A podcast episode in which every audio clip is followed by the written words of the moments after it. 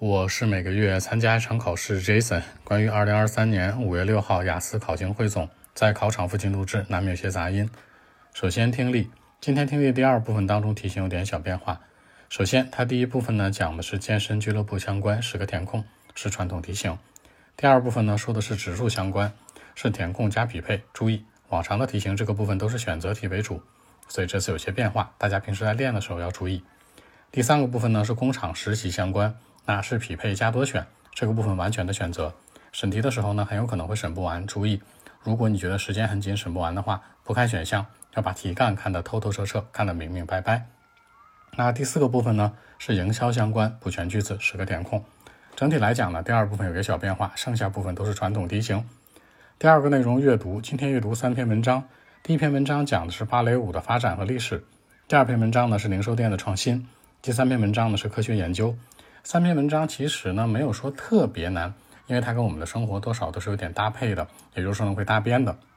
那主要的题型呢是匹配、选择、判断和填空。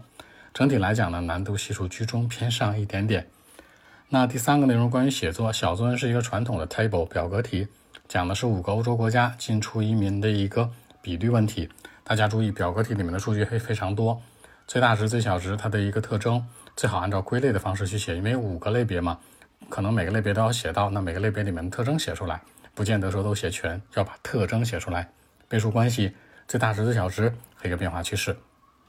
好，大作文，大作文原题这样说的啊，说一些认为呢，政府应该给这个所有的艺术家，像一些什么诗人啊、歌手啊、美术家啊这些人或音乐人，给他们所有的这种经济援助。然而有的人认为呢，说这些艺术家应该会需要更多其他的一种援助的东西。那讨论两种观点，大家注意一下啊。艺术家到底怎么样去生存和生活呢？它有两种方式，一个是呢政府的补贴或相关，还有一个是他们自己可以谋生。所以说，如果你想站在负面的角度去说他，或者另外对立面的角度去说他的话呢，这些艺术家可以通过自己的努力去创造一些收入。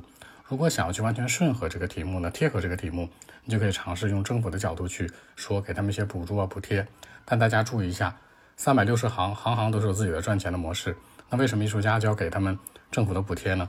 那凭什么呢？那这一点你要把它说清楚，才是这个题目的一个核心和关键。好，那更多的文本问题呢？微信 b 一七六九三九一零七。